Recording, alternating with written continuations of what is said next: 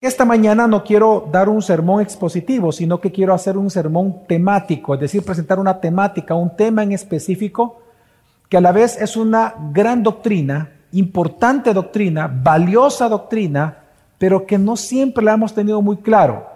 Y me refiero a la cena del Señor.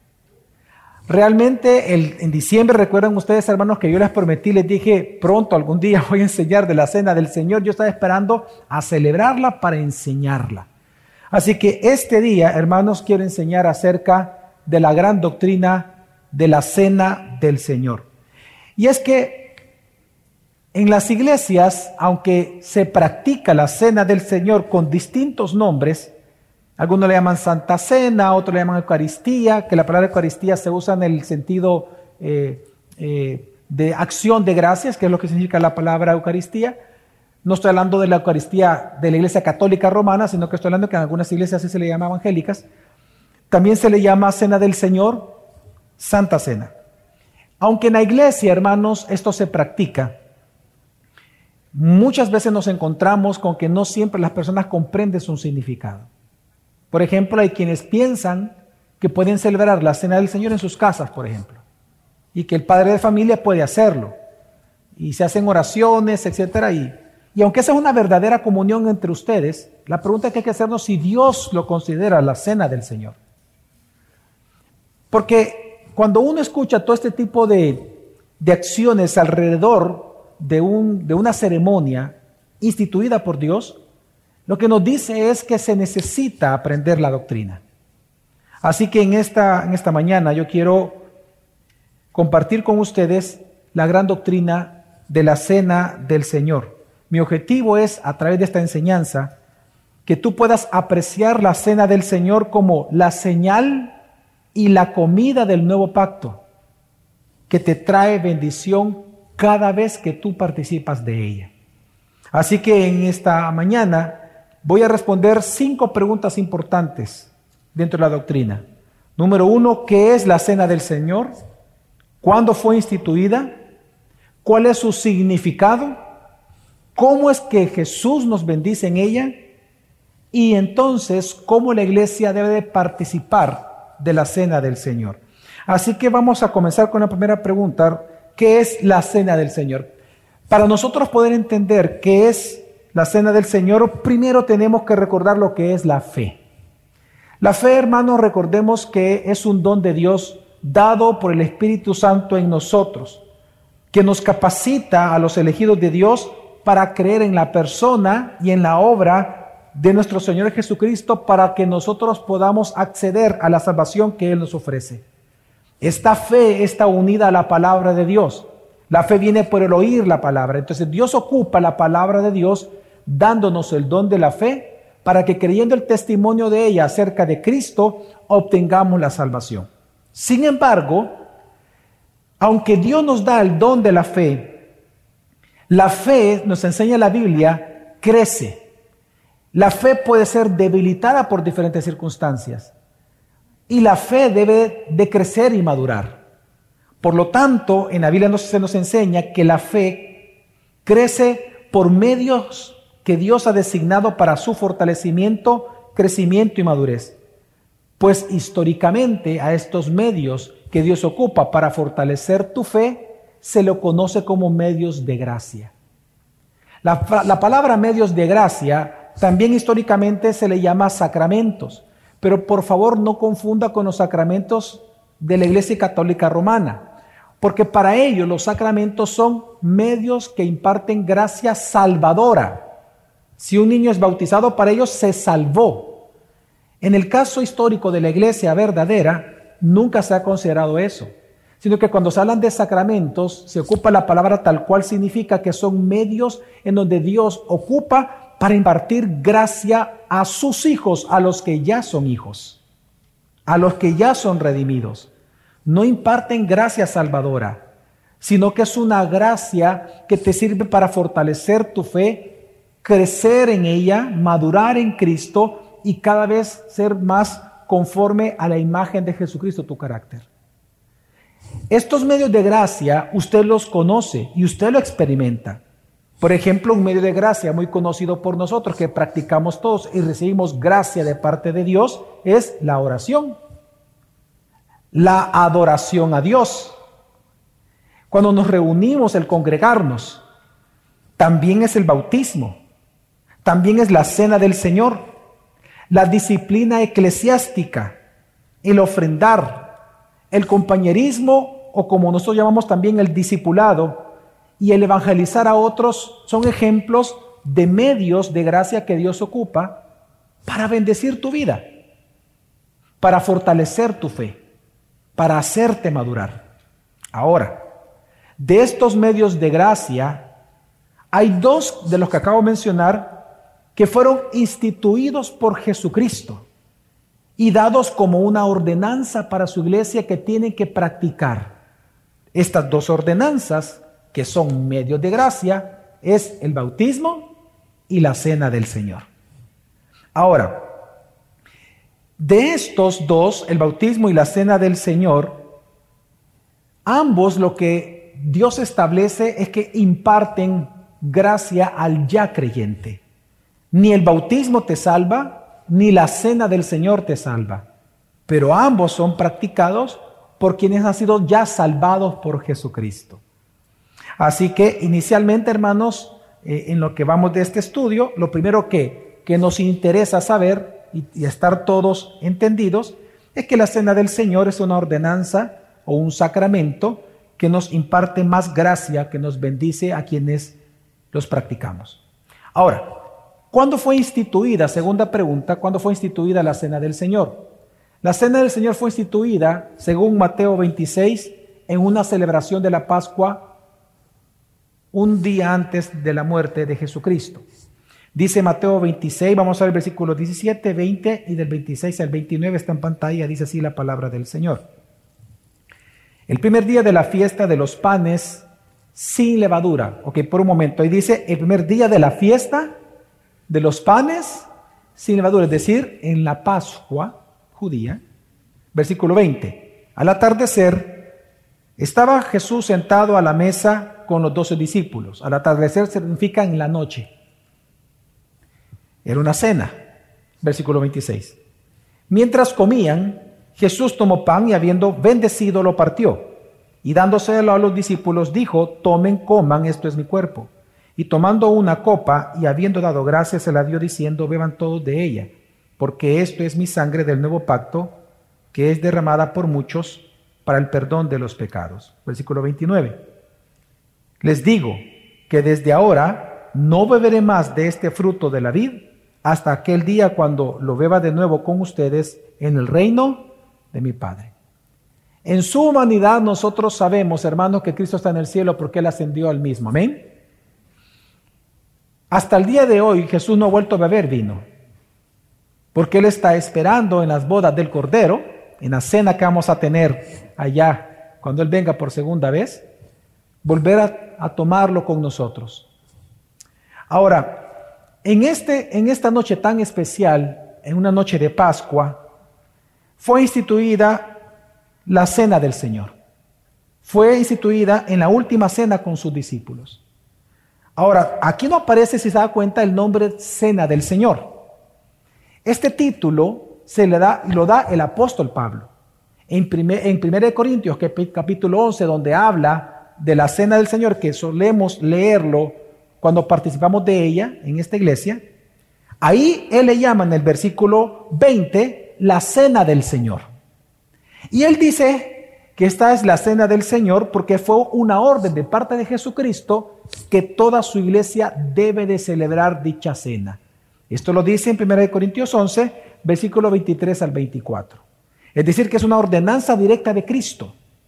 Porque Pablo dice, recibí de Jesús, de Él recibí, que debemos de hacer esto en memoria de Él cada vez que nosotros nos reunimos. Ahora, ya sabemos, de manera general, hermanos, que la cena del Señor es una ordenanza, un medio de gracia que Dios ocupa para fortalecer tu fe, para darte ánimo y para hacerte crecer en ella, en la fe. Hemos entendido que fue instituido en la última cena con sus discípulos antes de la muerte de Jesucristo. Pero el meollo del asunto, la parte más importante de este tema es qué significa. ¿Qué significa la cena del Señor? ¿Qué significa que haya sido celebrada y que Jesús haya cambiado los elementos de la Pascua a la cena del Señor? ¿Por qué Jesús no lo celebró en la fiesta de los tabernáculos? ¿Por qué Jesús no lo celebró en otro tipo de fiestas, por ejemplo, en la de las trompetas? ¿Por qué específicamente Jesús es en la Pascua que Él instituye la cena del Señor? ¿Y por qué ese día? ¿Y por qué Él habla de una copa del nuevo pacto? Así que todas estas preguntas nos llevan a una sola. ¿Cuál es el significado real de la cena del Señor? Para responder esto, hermanos, porque esta es la parte principal de la enseñanza y por lo cual yo le pido toda su atención y que pueda apuntar para también usted estudiarlo después. Para entender esto, hermanos, lo que es realmente la cena del Señor, tenemos que entender dos cosas. Lo que son los pactos y la señal del pacto. Pactos y sus señales. Así que rápidamente vamos a entender este tema para poder comprender la trascendencia de ese día, de esa institución. Bíblicamente, hermanos, todos podemos estar de acuerdo de que la forma principal, la Biblia nos enseña, que la manera principal en la cual Dios retrata su relación con nosotros, su pueblo, es a través de pactos. Los pactos en la Biblia los tenemos en diferentes formas y hay muchos en la Escritura. Por ejemplo, encontramos pactos eh, matrimoniales, pactos comerciales, pero esta figura del pacto Dios la ocupa para él retratar cómo es su relación con su pueblo, no con todo el mundo, no con todas las naciones, con su pueblo. Él se relaciona a través de pactos. Por eso es que encontramos en la Biblia, por ejemplo, el pacto con Noé. ¿Se acuerdan ustedes? Un pacto en el cual es un pacto de preservación, en donde Dios dijo que no volvería a destruir la tierra con agua. Luego encontramos el pacto con Abraham, en donde le promete una descendencia y a través de esta descendencia ser de bendición para todas las naciones de la tierra. Le promete una tierra a su descendencia. Así que es un pacto también de gracia, que es un pacto eterno. Luego vemos un pacto con Moisés en el monte Sinaí, en donde él hace un pacto ya con su pueblo, en donde él dice, yo seré su Dios y ellos serán mi pueblo. Luego de esto encontramos un pacto con David, en donde es una continuación del pacto con Abraham, en donde Dios le dice que aquel descendiente de Abraham que se está esperando, que va a ser un verdadero israelita, va a ser también tu hijo, y resulta que su trono será para siempre, un rey eterno. Y luego en los profetas se anuncia el nuevo pacto, el nuevo pacto que es cumplido en Jesucristo el nuevo pacto incluía las promesas de perdonar la maldad para siempre, transformar nuestro corazón, decir, un corazón nuevo, salvación y vida eterna. Ahora, nosotros vemos en la Biblia los pactos, porque Dios es la manera en que Él retrata cómo Él quiere relacionarse con su pueblo. Ahora bien, ¿qué es un pacto entonces? Un pacto, hermanos, es un acuerdo, un acuerdo legal. Es un acuerdo inalterable. Es impuesto por Dios a quienes Él mismo elige para salvación. Él los elige incondicionalmente. A quien Él elige para ser su pueblo, Él le impone un pacto. En este pacto incluye, que es un acuerdo legal, en donde Él establece las condiciones de la relación. Él establece las promesas que le da a sus hijos, pero a la vez establece las condiciones que ellos deben de cumplir y obedecer para recibir dichas promesas. Eso significa, hermanos, que el pacto es la manera en que Dios administra tanto sus promesas de bendición como también el castigo que Él promete dar a aquel que desobedezca dichas condiciones. Así que podemos decir de manera general, hermanos, que uno de los propósitos de los pactos de Dios es administrar sus promesas a su pueblo. Ahora bien, algo que nos demuestra la Biblia es que Cuando Dios hace un pacto contigo, cuando Dios hace un pacto con alguien, la manera en que el pueblo de Dios, sus hijos, deben de responder a dicho pacto es a través de la fe. Es a través de la fe porque como lo leímos con Abraham, la fe le fue contada por justicia. Cuando alguien cree en las promesas del pacto, recibe la salvación. Siempre la salvación en el Antiguo Testamento fue por fe, creyendo en las promesas del pacto que correspondía a aquella época. En este caso, ¿cómo nosotros nos salvamos? ¿Cómo recibimos las bendiciones del nuevo pacto? Creyendo en Jesucristo, depositando nuestra fe en Él. Entonces, Dios siempre ha esperado, y lo vemos en los pactos, cuando Él lo hace, que su pueblo responda con la fe a Él. El gran problema que siempre ha ocurrido en los pactos del Antiguo Testamento es que el ser humano siempre ha sido pecador. Siempre hemos sido pecadores. ¿Qué significa? Que aunque tú creas las promesas de Dios, van a haber días que tú vas a dudar de ellas. ¿Cuántos de ustedes, por ejemplo, algunas veces han dudado de alguna promesa de Dios porque están tristes por algo que les pasó. ¿Cuánto les ha pasado eso? ¿Verdad? Es el cristiano hay momentos en los cuales duda. Abraham dudó. Abraham dudó de tal manera que al final eh, eh, tuvo relación con Agar para buscar esa gran promesa que al ver que no venía y al ver su condición de, anciano dijo, yo no creo que Dios me lo, quizás es por por este lado. Sara no creyó al inicio, que tanto que se rió. Quiero que entienda que los creyentes, hay momentos en la vida que tú dudas, que tú dudas del amor de Dios, que tú dudas que de verdad las cosas van a ocurrir como Dios dice, que si tienes paciencia Dios va a manifestarse. Claramente tú, tú dudas muchas veces. Y Abraham pasó eso. Pero algo que nos enseña la Biblia, algo que Dios hace con sus hijos, es que como en Romanos 4 dice, que aunque Abraham dudó, dice la escritura que él se fortaleció en fe. ¿Cómo es posible que él se fortaleció en fe? ¿Por qué se fortaleció en fe? ¿Quién lo fortaleció en su fe? Cuando él dudó, ¿quién lo fortaleció? Pues lo hizo Dios a través de sus medios de gracia. Pues resulta que en el pacto abrahámico, el medio de gracia que, o sacramento, como hoy se le llama en algunos círculos reformados,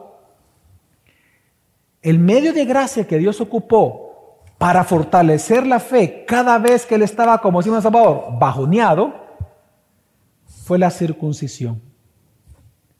Precisamente la circuncisión se convierte entonces en la señal del pacto. La función de una señal es señalar a un objeto. Esa es la función de la señal, señalar. La circuncisión fue dada como la señal del pacto, para que cada vez que Abraham dudara, las señales son visibles, son percibidas por los sentidos del ser humano, tienen que ser visibles, para que cuando él dudara, al ver la circuncisión de en su propia carne, él dijera, no, algún día Dios va, a cumplir su promesa.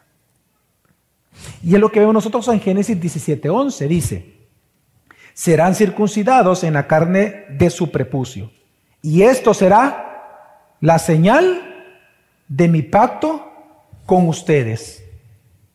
Hermanos, la señal, la señal del pacto o las señales del pacto son recordatorios, en este caso la circuncisión, un recordatorio en la propia carne de Abraham de las promesas de Dios.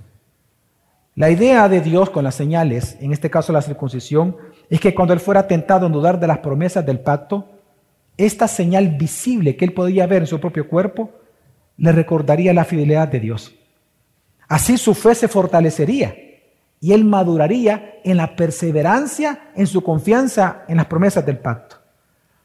Lo interesante, hermanos, es que en todos los pactos hay señales del pacto. Dios establece el pacto y te entrega el qué? La señal. El pacto es espiritual, tú no lo ves escrito. ¿Tú qué es lo que ves? La señal. La señal entonces son recordatorios visibles de la bondad de Dios. recordatorios visibles de la gracia de Dios, recordatorios visibles de las promesas del pacto. Por ejemplo, veamos cada uno rápidamente. Noé. El pacto fue de preservación. ¿Cuál fue la señal del pacto? El arco iris. Es visible. Y es interesante para aquellos que les gusta estudiar la Biblia, es interesante que este es el único pacto en el cual Dios dice, y esta señal es para Él. Es para Él recordar cuando la vea que nunca más volverá a destruir la tierra con agua. Porque, y por eso tiene la forma interesante el arco iris, eso es un arco. Porque lo que simboliza, por una señal, es que Dios, imagínense un arco con una flecha, el arco se tensa, es como una U. Dios comenzó a disparar flechas a la tierra. Pues lo que Él promete, cuando Él cuelga el arco en la pared, queda en esa forma. Pues es el arco iris. lo que está diciendo es que Él colgó su arco y Él dijo: Nunca más de guerra volveré a hacer esto con la tierra. La señal es el arco iris. En el pacto con Abraham, ¿cuál fue la señal del pacto? En el pacto con Abraham fue la señal del pacto, la circuncisión. Cada vez que él miraba la circuncisión en su propio cuerpo, él recordaba que Dios le iba a dar un descendiente que iba a ser rey y bendición para todas las naciones de la tierra. Pero también esta señal del pacto se convirtió en una señal de la justificación de Abraham. Porque esta señal Dios se la dio después de que su fe le fue contada por justicia. Y esto es importante. La señal no salvó a Abraham. La señal no salva a nadie. Es una señal. La señal simplemente simboliza, en este caso, señala aún a la justificación que previamente en los capítulos anteriores Dios ya le había dado a Abraham. Ahora bien, con Moisés, ¿cuál fue la señal del pacto? Del pacto con Moisés. Bueno, la circuncisión es continua porque él dijo que cada para las generaciones. Así que la señal continuaba en el pacto con Moisés.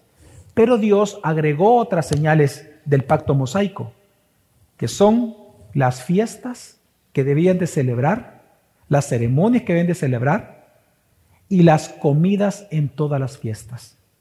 Y eso es bien interesante. Cuando nosotros vemos que Dios lo lleva al monte Sinaí, Dios mismo les dice, tres fiestas van a celebrar ustedes anualmente. Y dentro de esas fiestas, todas tienen comida involucrada. Dios establece como señal del pacto fiestas con comida. Y este detalle es importante, por eso lo estoy haciendo con toda intención. Fiestas con cenas son señales del pacto. Pero precisamente una señal del pacto importante en el pacto mosaico, a la par de la circuncisión, entonces fue la cena de la Pascua. ¿Qué celebra la Pascua? La Pascua judía, ¿qué celebraba? La liberación de la esclavitud de dónde? De Egipto. Tenemos que recordar un poquito para para ver todo lo que envuelve la cena del Señor. En esta cena de Pascua, recordemos de que el pueblo hebreo estaba esclavizado en Egipto. Dios ocupa diez plagas, que son diez juicios, ojo, diez juicios. Veamos la imagen. El pueblo de Dios estaba bajo juicio. Las tres primeras todos fueron afectados, ¿sí o no? Después las demás ya no fueron afectados el pueblo de Dios, del antiguo pacto. Pero es importante entender que lo que nosotros vemos es que en, en Egipto lo que vemos es que ellos merecían el juicio. Pero ¿qué hizo Dios en la última, en la última plaga? Que era que Dios iba a matar al primogénito de todos. Ellos merecían el juicio. Dios lo que hizo fue proveer un cordero.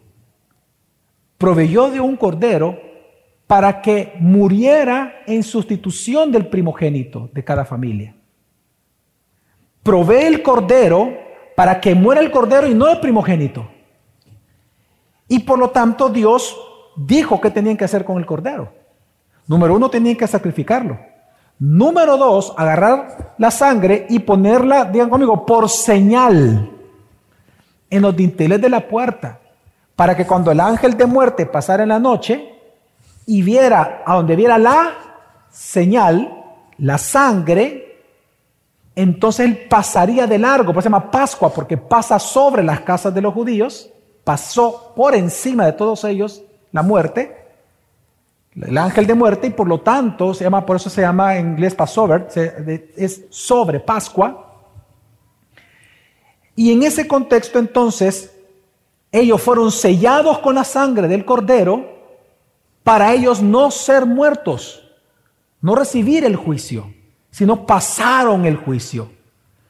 Lo segundo que Dios ordenó con el cordero, aparte de matarlo y su sangre en los dinteles de la puerta, era comerlo. Y tenían que comerlo con ciertas, con ciertas indicaciones de parte de Dios. Tenían primero que comerlo, dice, con el cinto amarrado en la cintura, con las sandalias puestas. ¿Por qué? Tenían que comerlo deprisa, rápido. Así como cuando usted va a un examen, no, está en la universidad o tiene que traer solo media para comer, rápido. Rápido tiene que comerlo. ¿Por qué? Porque simbolizaba que al día siguiente tienen que salir libres, inmediatamente huyendo de Egipto. Pero no solamente eso, sino que Dios estableció que la Pascua tenía que ser comida comunitariamente. Llama a tu vecino. Es decir, la Pascua no tiene que ser comida sola. Por eso vemos que Jesús reunió a sus discípulos, porque él no podía comer la Pascua solito. Tiene que ser en la comunidad del pacto. Y es aquí donde Dios establece que la cena de la Pascua tenía que ser comida de manera comunitaria. Y en cuarto lugar, Dios pide que se convierta en una fiesta. Y él deja en la ley de Moisés que a donde él establezca su presencia, ahí tenía que celebrarse la fiesta. La fiesta de los panes sin levadura, celebrando la Pascua en sus primeros días. Así que era una fiesta. Una fiesta que ¿qué celebraba? en una fiesta, hermanos, en donde se conmemora la liberación y la redención de la esclavitud de Egipto. Así que, ¿qué es lo que vemos en la cena pascual? En la cena pascual lo que vemos es a Dios reunido cada año con su pueblo, en donde Dios es el Padre en una mesa y Él provee alimento a su casa, en donde están todos los jóvenes, están todos los adultos, están todos los ancianos, está toda su familia reunida, el Padre con sus hijos. Y Él es proveedor del Cordero, para que ese día celebren que aún mereciendo el juicio, Dios sustituyó a ellos proveyéndoles de un cordero. Fue el cordero el que recibió la paga del pecado y sobre ello lo que hizo, recibieron fue la liberación a la justicia de parte de Dios. Dios los redimió. Así que ahora, este patrón, hermanos, Dios, este patrón, eh, Dios le establece de la cena de Pascua como una señal de pacto mosaico. Así que en el pacto mosaico hay dos señales. La circuncisión, que se realizaba una sola vez en la vida, pues sí, solo una vez se le cortaba la piel, que representaba la incursión o el pertenecer a la comunidad del pacto, y la cena del Señor, que era periódicamente y que la podía celebrar varias veces. Así que por eso nosotros vemos, hermanos, que cuando Dios los lleva, una vez lo libera de Egipto, tres días después están en el monte Sinaí. Estando allí, recordemos que ellos llegan al monte e intentan llegar, comenzar a subir el monte, llegan a la falda. ¿Y qué pasó? ¿Dios los dejó subir o Dios no los dejó subir? Hermanos, no los dejó subir. Es más, dice la Biblia que salieron truenos, rayos, y que si incluso un animal se acercaba en ese momento a este monte ya santo, por flecha milagrosa caía y lo mataban. Todo el que pusiera un pie en ese monte iba a morir irremediablemente, porque Dios es un Dios santo. Así que Dios no los, no los deja acercarse al monte, solo a Moisés. Pero ¿para qué los llevó entonces? Para convertirlos en pueblo, para hacer un pacto con ellos, después de haberlos librado. Y él hace un pacto. Y vemos las partes del pacto. Él hace un pacto. Primero él recuerda a ellos lo que hizo. Yo lo libré de Egipto. Dos, ¿dónde, ¿cuál es la promesa del pacto mosaico? Bueno, hacer de ellos una nación santa, un reino de sacerdotes para todas las naciones. Ellos ser el pueblo de Dios y Dios ser el Dios de ellos. Es decir, Dios les promete hacer de ellos un tesoro especial. ¿Cuáles son las condiciones del pacto? Bueno, que tenían que obedecer toda la ley de Moisés. Y les dijo, pongo delante de ustedes la bendición y la maldición del pacto. Si ustedes obedecen el pacto, bendiciones. Si ustedes eh, desobedecen el pacto, estas maldiciones vendrán. Ahora, cuando Dios los lleva ahí y hace este pacto en un solo día, y hace con ellos este pacto, la pregunta es cómo Dios selló el pacto. En Éxodo 24 se nos dice que trajeron muchísimos corderos y los mataron. Y una vez recogieron la sangre, vino Moisés y la sangre la derramó, la mitad de la sangre en el altar que habían construido para Dios. Y la otra mitad de la sangre, hermanos, comenzaron a tirárselas al más de un millón de hebreos que estaban en ese lugar en aquel entonces, en sobre sus cabezas. Y con este acto y con esto, ¿qué estaba simbolizando? Lo que estaba simbolizando, hermanos, la mitad de la sangre en el altar lo significa es que Dios cubrió la multitud de pecados de ellos por medio del sustituto. Pero en segundo lugar significa es que a partir de ese momento, no importa que uno fuera grande, chiquito, gordo, flaquito, pelón, peludo, lo que sea, aunque fueran tan distintos, a uno le gusta la charamusca, al otro la pupusa y al otro los chorizos, tan distintos cada uno. Pero a partir de ese momento, por, por el hecho de que la sangre del cordero cayó sobre ellos, en ese momento todos ya eran hermanos, hijos de un mismo padre, por la sangre del cordero. Y todos se vuelven ahora familia de Dios. Y todos automáticamente en el monte Cení se convierten en hermanos. Todos se convierten en la comunidad del pacto. Ahora, en el siguiente versículo, cuando dice eso, entonces dice en Éxodo 24 que Moisés toma a dos jóvenes, de esos Josué, y se lleva consigo 70 ancianos. ¿Y ahora dónde se los lleva? Al monte. Y en ese monte, cuando comienzan a caminar, donde Dios dijo que no se tienen que acercar porque iban a ser muertos, resulta que ponen el pie y nada pasó. Y resulta que comienzan a subir y nada pasa. ¿Por qué? Porque ya no eran asesinados. Porque ahora eran sus hijos. Y ellos ya, estaban en pacto con Dios. Y podían entrar a su presencia. Tanto así que dice Éxodo 24:11. Pero él no extendió su mano contra los príncipes de los israelitas. Ellos vieron a Dios de hecho, dice el escritor que ellos vieron los pies de Dios. Dice que el monte lo vieron como un mar de zafiro, hermoso. Y ahí vieron los pies de Dios puestos. Pero Dios les dijo hasta la mitad del monte, lleguen hasta ahí. Y les dijo lo siguiente, termina diciendo el versículo. Ellos vieron a Dios. ¿Y qué hicieron, hermanos? Comieron y bebieron. ¿Por qué cenaron con Dios? ¿Por qué otra vez la cena? ¿Por qué otra vez el elemento comida y la cena por sobre todo?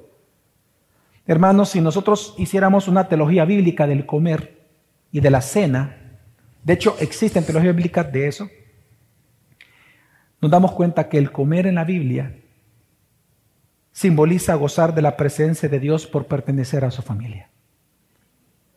Por eso es que la Biblia inicia con una creación, con Adán y con Eva, que Dios le dio la orden de comer. Solo de un árbol no podían comer. Pero de los demás que les dijo Dios, coman. Inicia con el árbol de la vida que podía ser comido. ¿Y cómo termina la Biblia? Hablando que allá, en el árbol de la vida, va a surgir otra vez. Y todos nosotros, lo que Adán y Eva no pudieron, nosotros lo vamos a hacer. Vamos a comer del árbol de la vida. ¿Por qué el comer para Dios en la es importante? Por lo que simboliza. El comer lo que simboliza, hermanos, es que tú estás sentado a la mesa con tu Padre y Él te está sirviendo. Desde el momento que tú comes, te está diciendo, yo soy tu Dios y tú eres mi hijo. Es un momento especial entre Dios y tú. Un momento especial de comunión. En donde Dios celebra esa filiación que tú tienes con Él. Por lo tanto, hermanos, en el pacto mosaico hay dos grandes señales del pacto. Uno, la circuncisión y dos, la comida de la Pascua. Ahora veamos qué significan. La circuncisión era un rito de iniciación. Era un, celebrada una sola vez, al, ocho, al octavo día de nacido, solo en los varones. La Pascua, a diferencia de la circuncisión, una vez cada año. En la circuncisión, lo que se celebra o lo que se señala es la justificación personal. En la Pascua, la liberación y la constitución de todos como un pueblo de Dios. Así que una vez más vemos la función de una señal. La señal, hermano, te ayuda o les ayudaba a ellos al ver estas señales, les recordaban las promesas del pacto. Al ellos comer, ellos estaban poniendo su mirada en el Dios fiel, les recordaban sus promesas, que Dios era el Dios de ellos y ellos su pueblo. Pero sin embargo, hermanos, a pesar de estas hermosas señales del pacto, Israel falló. Usted lo sabe. Sigamos la historia bíblica. Israel falló. Dios levanta entonces profetas y dice aquí que haré un nuevo pacto. Y en este nuevo pacto Él promete nuevas promesas, nuevas condiciones y ¿sabe qué da? Nuevas señales del nuevo pacto. Pero estas señales son una continuidad de los antiguos pactos. Ahora la pregunta es, ¿cuándo fue inaugurado el nuevo pacto? ¿Quién lo inauguró? ¿Cuándo se cumplió el nuevo pacto?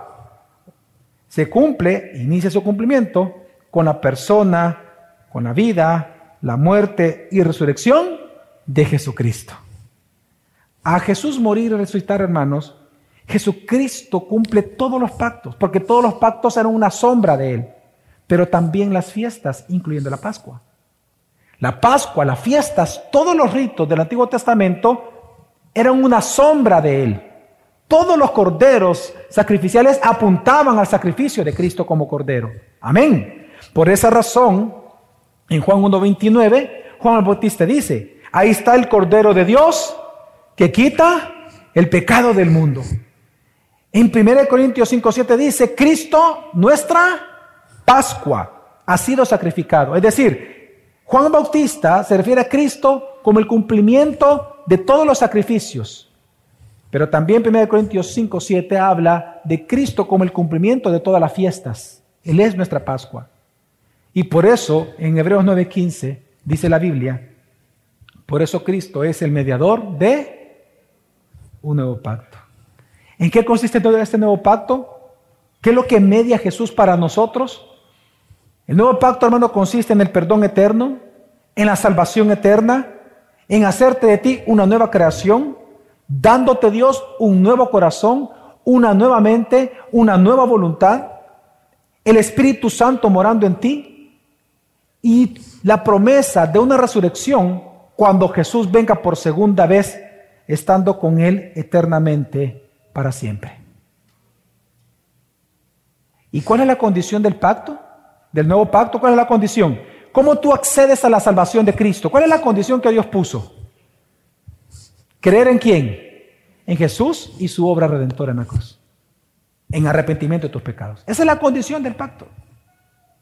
Ahora, pero hemos dicho algo, que a todo pacto siempre Dios puso que lo acompañara el qué? Las señales. La gran pregunta es, ¿cuáles son las señales del nuevo pacto? Pues hermanos, hay solo dos señales del nuevo pacto, del nuevo. Digan conmigo, el bautismo y la cena del Señor. El bautismo, el bautismo corresponde a la circuncisión. El bautismo, si se da cuenta, solo se hace una vez en su vida. ¿Qué señala? Porque es una señal. ¿Qué señala el bautismo? Lo que señala es que usted es hijo e hija de Dios. Que usted, vean para acá por un momento, usted fue individualmente muerto en Cristo, debajo del agua, y cuando sale, resucitado en Cristo. El bautismo señala su justificación personal y su incorporación a la gran comunidad del nuevo pacto. El bautismo. El bautismo es la, la correspondencia de la circuncisión. Pero ¿y qué de la cena de Pascua? Es la cena del Señor.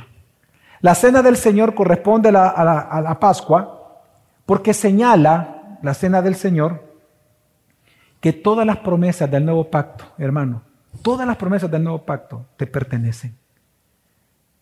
En la cena del Señor, cuando tú participas, lo que está señalando la cena es que tú participas de la cena porque tú estás ya a la mesa sentado con Dios como Padre, porque tú eres hijo y tú ya gozas de comunión. Mira, por eso el Salmo 23, ¿cómo termina? ¿Cómo termina el Salmo 23? Dice, el Señor mi pastor, nada me faltará y comienza a hablar de todo. Pero ¿cómo termina diciendo el salmista? Y Él prepara mesa, comida, delante de mis angustias. ¿Por qué? Porque es hijo. La cena del Señor simboliza y señala de que tú estás en Cristo para siempre. Que cuando Él venga por segunda vez, tú vas a resucitar y que tú vas a pasar eternamente con Él. Y por eso también te señala que cuando venga Jesucristo, vendrán la boda del Cordero y tú estarás a la mesa sentado comiendo con Él y lo verás con tus propios ojos. El bautismo y la cena del Señor son las señales del nuevo pacto. Entonces hoy sí puedo definir, porque no lo he hecho, qué es la cena del Señor.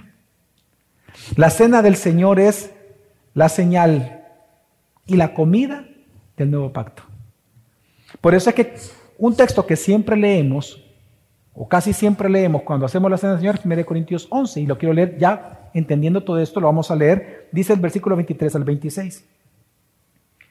Porque yo recibí del Señor lo mismo que les he enseñado, que el Señor Jesús la noche en que fue entregado tomó pan, y después de dar gracias lo partió y dijo, esto es mi cuerpo que es para ustedes. Hagan esto en memoria de mí. De la misma manera tomó también la copa, después de haber cenado, diciendo, esta copa es el nuevo pacto en mi sangre. Hagan esto cuantas veces la beban en memoria de mí. Porque todas las veces que coman este pan y beban esta copa, proclaman la muerte del Señor hasta que Él venga. Aquí hay, varios elementos importantes que hay que resaltar. En primer lugar, el pan que representa el cuerpo de Cristo. Un cuerpo que fue dado y que fue crucificado. Por eso es que el pan es dado a cada uno y partido a cada uno. Es repartido entre todos. El vino que representa la sangre, la cual es dada también y todos tienen que beberla. Obviamente esto no señala algo importante. Así como Jesús bebió la copa de la ira en el Getsemaní, ¿se recuerdan ustedes que él dijo, Padre, si es posible, pasa de mí? Esta copa, Jesús tomó la copa de la ira, pero para entregarte a ti la copa de la vida. Es lo que está simbolizando acá. Es la copa de la vida la que tú bebes. Por lo tanto, entonces este, esta cena señala como señal en dos direcciones. Señala hacia atrás en el pasado hacia la obra consumada de Cristo en la cruz. Señala al cumplimiento de Jesucristo y de todas las promesas y todos los pactos en la muerte y resurrección. Pero también señala hacia adelante, en que va a haber un día que Jesús vendrá por segunda vez. Y con ello será nuestra resurrección. E iremos a cielos nuevos y tierra nueva. Amén. Pero también este texto nos enseña algo. Hermanos, que la cena del Señor es una celebración en comunidad. Es una celebración, es una fiesta. No solamente es recordar, no, no, no, es celebrar. Es celebrar una realidad que ya gozamos. Celebramos nuestro rescate de la condenación eterna, celebramos la libertad del pecado, celebramos nuestra adopción en la gran familia de Dios, celebramos nuestra membresía en el cuerpo de Cristo, celebramos que estamos sentados a la mesa de Dios esperando su regreso y nuestra resurrección. Así que no solamente es un recordar. No. En la cena del Señor, hermanos, recordamos y celebramos que tenemos comunión con Dios, con nuestros hermanos, que somos una familia, somos una iglesia local y a la vez proclamamos a todos que Jesús es Dios, Señor, Cordero, Salvador y que vendrá por segunda vez muy pronto. Amén. Ahora, Pero ¿por qué se le llama que es un medio de gracia? Porque hasta el momento parece ser un rito. Pero ¿por qué se le llama que es un rito, que es un medio de gracia? es decir, que imparte bendición. Porque precisamente la cena del Señor no solamente es una remembranza de algo que Dios hizo, sino que es un momento en el cual espiritualmente tú eres nutrido directamente por Jesucristo. Y esto me lleva a la cuarta pregunta que ya para ir concluyendo son las más cortas. ¿Cómo es que Dios te bendice? ¿Cómo Jesús te bendice cada vez que tú participas de la cena del Señor? Pues la respuesta es con su presencia misma. Hermanos, por eso es un sacramento. Por eso es un medio de gracia. Por eso se considera que es una bendición. Jesús realmente está presente y espiritualmente en la cena del Señor. Y es algo que tú tienes que entender. Jesús realmente está presente espiritualmente en la cena del Señor. Ahora, quiero aclararte esto. Por si tú no conocías la doctrina, te lo voy a aclarar. Históricamente se han cometido herejías respecto a este tema. Por ejemplo, la Iglesia Católica Romana, ellos dicen que en el pan y en el vino, después de una misteriosa oración, sucede algo que ellos llaman transubstanciación, en donde esa palabra lo único que significa es que el pan se convierte literalmente en el cuerpo de Cristo y el jugo de uva o vino se convierte en literalmente la sangre del Señor. Eso es una aberración. Eso es diabólico. Porque estamos hablando de fusión y confusión.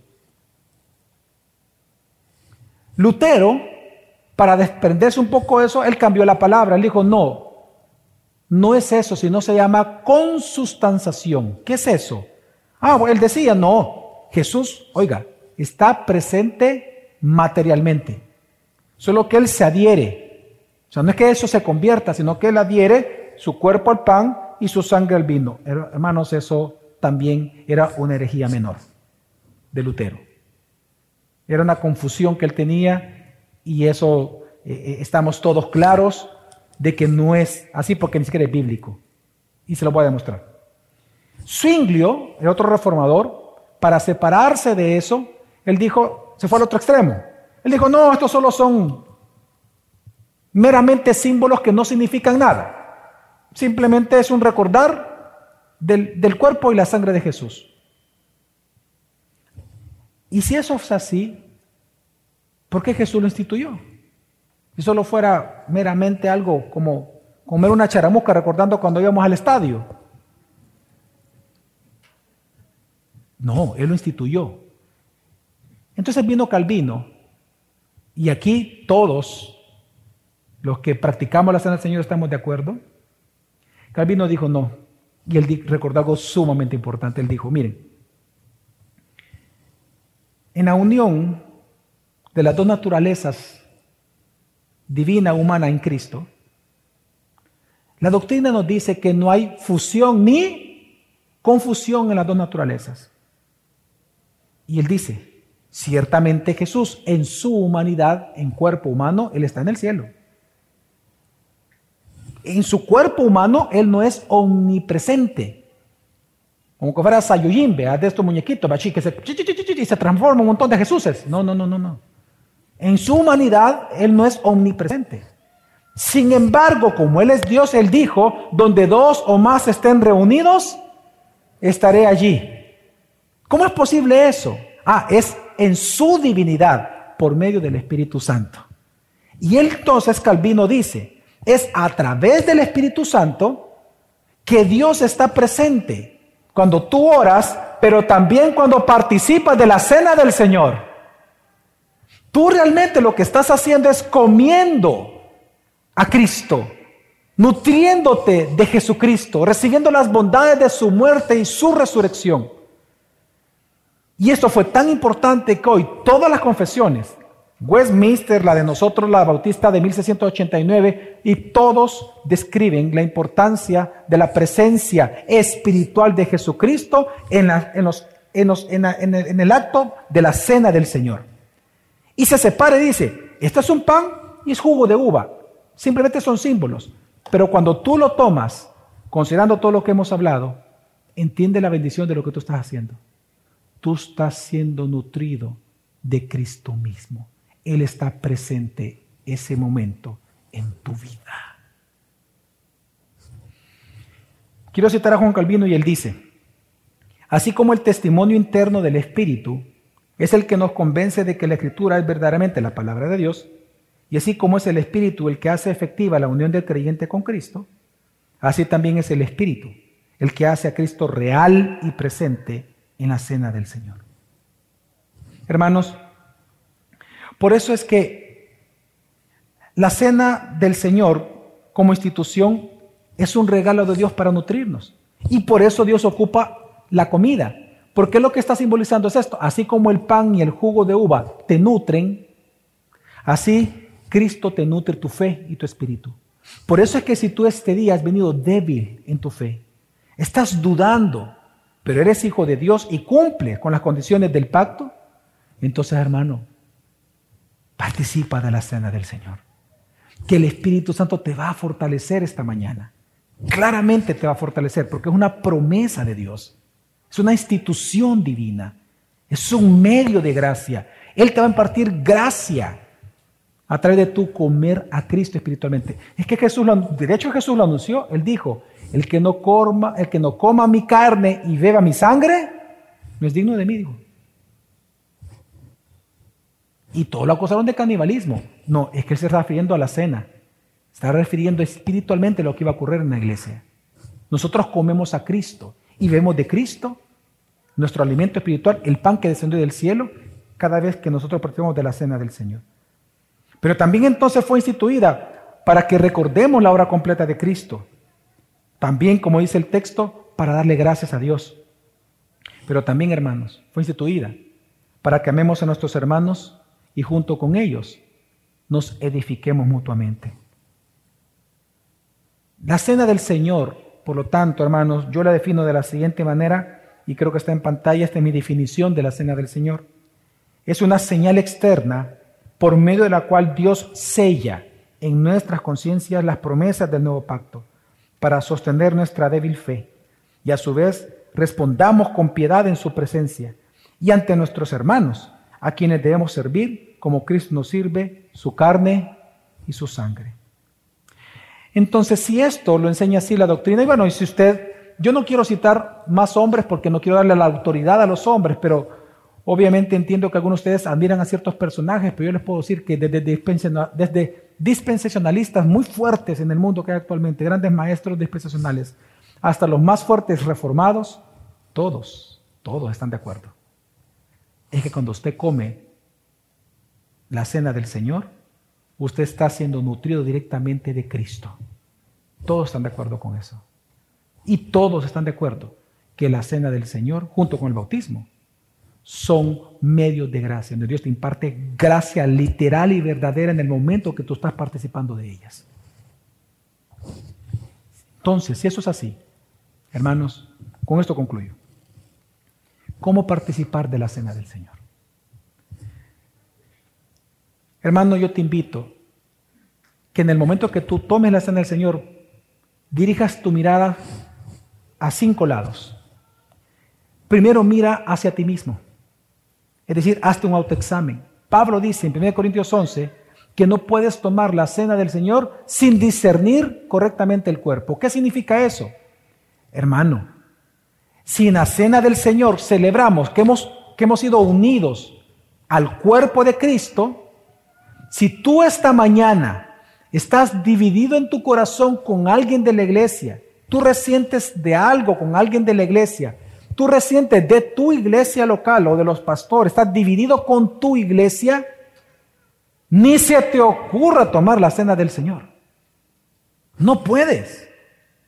Tú mismo te estás descalificando porque no estás discerniendo el cuerpo. ¿Cómo tú puedes celebrar diciendo, voy a celebrar el que Dios me ha unido al cuerpo y que soy parte de la, de la mesa si estoy yo herido con mi hermano, estoy resentido?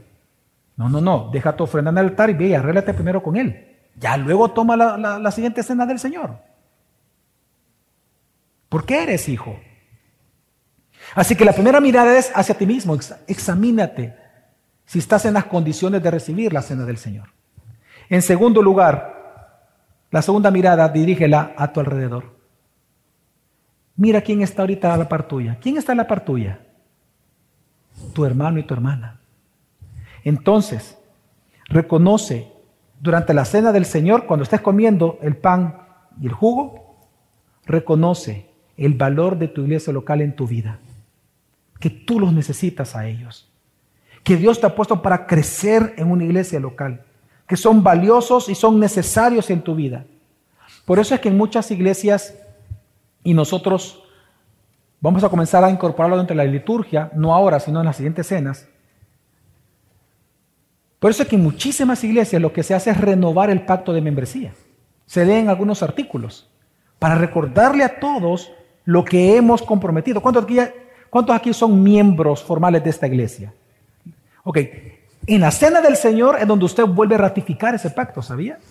Es allí, en donde usted está, lo que está haciendo es diciendo, yo amo a mis hermanos y me comprometo a cuidar mi iglesia, cuidarlos a ellos, amarlos y protegerlos. En tercer lugar, dirige tu mirada hacia atrás y pregúntate, y mira la obra de Cristo en la cruz y pregúntate, ¿yo creo realmente en Jesús? ¿Creo realmente que Él murió por mí en la cruz? ¿Creo realmente que soy pecador y que Él me ha perdonado mis pecados? Porque si tú no eres un creyente, si tú no eres un hijo de Dios, no puedes participar de la cena del Señor.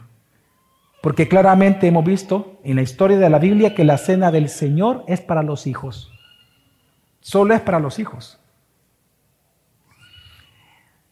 Número cuatro, dirige tu mirada hacia el futuro. Porque Jesús aquí dice, anunciando la muerte de Cristo hasta que Él venga, dijo el apóstol Pablo. Mira hacia el futuro. Cuando participemos, hermano, piensa que Jesús vendrá por segunda vez y con Él la culminación de todas las promesas para siempre. Amén. Y por último, falta un lugar. Ya miramos hacia uno, alrededor, atrás y adelante. Falta un lugar. Dirige tu mirada al cielo. Adorando a Dios en gratitud. Mira a Cristo. Mira a Dios. Levanta tu mirada en agradecimiento. Y esperando su regreso, di Maranata ven pronto, Señor Jesús. Porque lo que celebramos en la cena del Señor también. Celebramos a Cristo. Así que si tú este día como hijo de Dios has venido con dudas, vienes cabizbajo, triste, participa de la cena. Porque aquí que Dios nos ha prometido impartirnos gracia a nosotros por participar de la cena. Para la gloria de nuestro Señor. Amén.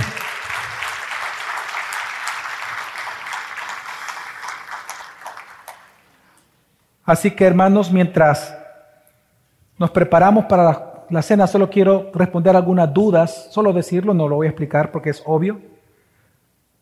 Por eso es que la cena del Señor no se puede celebrar en las casas de manera individual, porque debe ser en comunidad con los oficiales que Dios ha designado, autorizado en el nuevo pacto, que son los ancianos, los pastores, y por lo tanto debe de ser eh, valorada y celebrada por todos en comunidad.